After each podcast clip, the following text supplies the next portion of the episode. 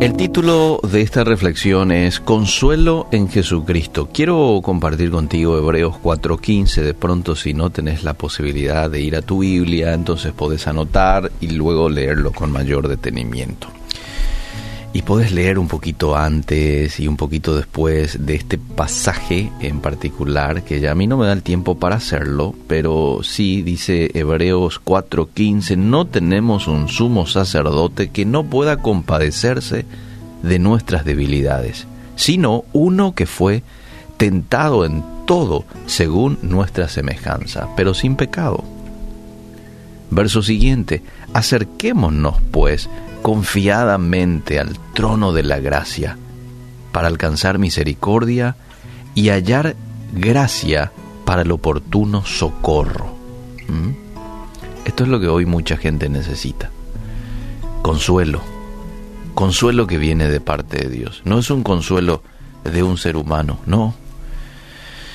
Eh, por eso yo ante situaciones de pérdida ni quiero hablarle mucho a la persona porque yo sé que por más buenas palabras que yo pueda dar a esa persona no va a dar consuelo a su corazón, pero hay uno que sí lo puede hacer y es Jesús. ¿Qué a usted le consuela cuando sufre o pasa por momentos angustiosos? ¿Mm? A veces los amigos, bien intencionados, este, pero con desconocimiento nomás, vienen a decirte todo va a salir bien y te dan dos palmaditas.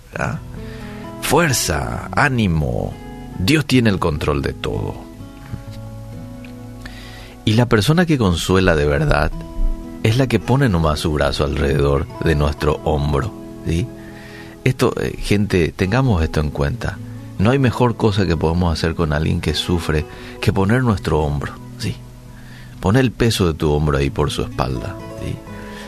Y en todo caso, podés decir palabras como, entiendo en parte este dolor que estás sintiendo. Si es que pasaste por una experiencia similar, sé que duele. Si no, estate nomás allí en silencio. Deja que sea el Señor mismo quien traiga consuelo y refrigerio a un corazón triste, herido. Jesús es esa clase de consolador para nosotros. Vino al mundo como ser humano, experimentó dolor y sufrimiento, enfrentó todo tipo de tentación, dice la Biblia, sin ceder al pecado. Y Él está a nuestro lado, mis queridos amigos, para mostrarse a nosotros de tres maneras. De tres maneras Jesús hoy quiere hacerse sentir a tu vida. La primera que es a través o de la manera de amigo. Él es nuestro amigo, Él quiere ser nuestro amigo. Juan 15, 13 dice, Nadie tiene mayor amor que este, que uno ponga su vida por sus amigos. Jesús no es un compañero solo de palabra. Él demostró que es el ser o es el mejor amigo que puede existir pues fue a la cruz para salvarnos de nuestros pecados. Se sacrificó por nosotros para que podamos estar junto a Él para siempre. Y dice este pasaje, nadie tiene mayor amor que este, que uno ponga su vida por sus amigos. ¡Wow! ¡Qué buen amigo es Jesús! para cada uno de nosotros. Pero la siguiente faceta en la cual Jesús también se quiere demostrar a nosotros es la faceta de nuestro sumo sacerdote.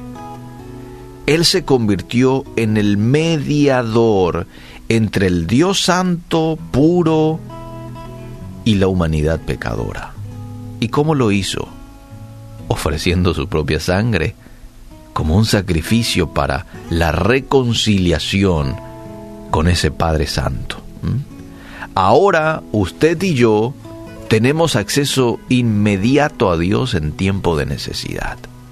No necesito ir hasta un país, a un sumo sacerdote y decirle, anda un poco pedí a Dios por mí, estoy así, estoy asá. No, ya Él se puso en medio como puente, como mediador entre vos y Dios.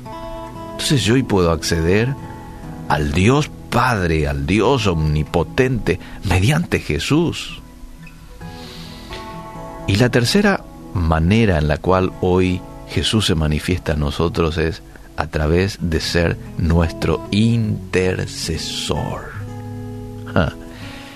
Primera de Juan 2.1, hijitos míos, decía el apóstol, estas cosas os escribo para que no pequéis, y si alguno hubiere pecado, abogado tenemos para con el Padre, a Jesucristo el justo. ¿Mm? El Señor está sentado a la diestra del Padre, intercediendo por nosotros.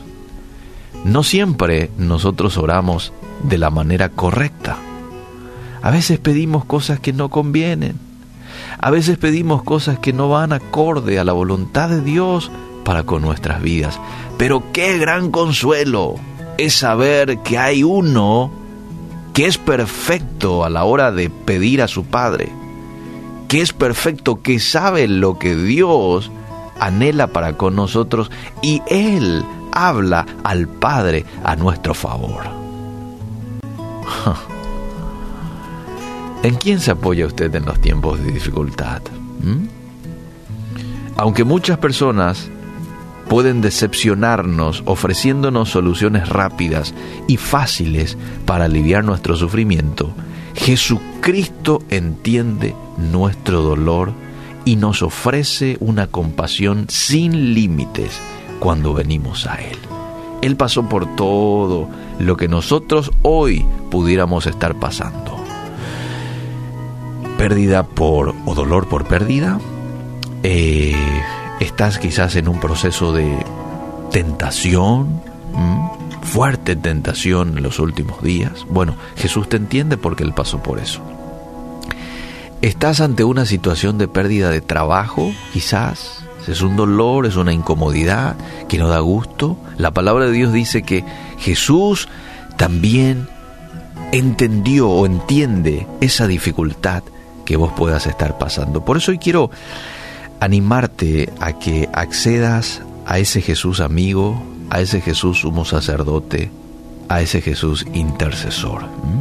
Decirle, yo no entiendo mucho de este tema de la oración, sí, mi necesidad es grande, ¿verdad? Quizás tu eh, situación es de que primera vez te estás ah, comunicando con Dios, quizás hay muchos que ya tienen el hábito de la oración, pero si tu caso es de que no estás muy habituado a este tema de la oración, decirle yo quiero que tú intercedas por mí, tú conoces mi necesidad, así me siento, ¿eh? Eh, esto estoy sintiendo, quiero que me des consuelo, paz, sentido a mi vida y estoy seguro que Jesús lo va a hacer. Agradecerle porque Él es un amigo que nunca falla, un amigo que te entiende, un amigo que cumple sus promesas, un amigo que está disponible y dispuesto a tendernos la mano en todo tiempo. Gracias te doy en esta mañana, Jesús, por tu amistad y te pido hoy que puedas estar dando consuelo a cada persona que está necesitando consuelo. Fuerzas a aquellos que están necesitando de fortaleza. Palabra de vida a aquellos que hoy necesitan vivir, necesitan, Señor, esas fuerzas para continuar. Llénalos de ti en esta mañana, en el nombre de Jesús. Amén.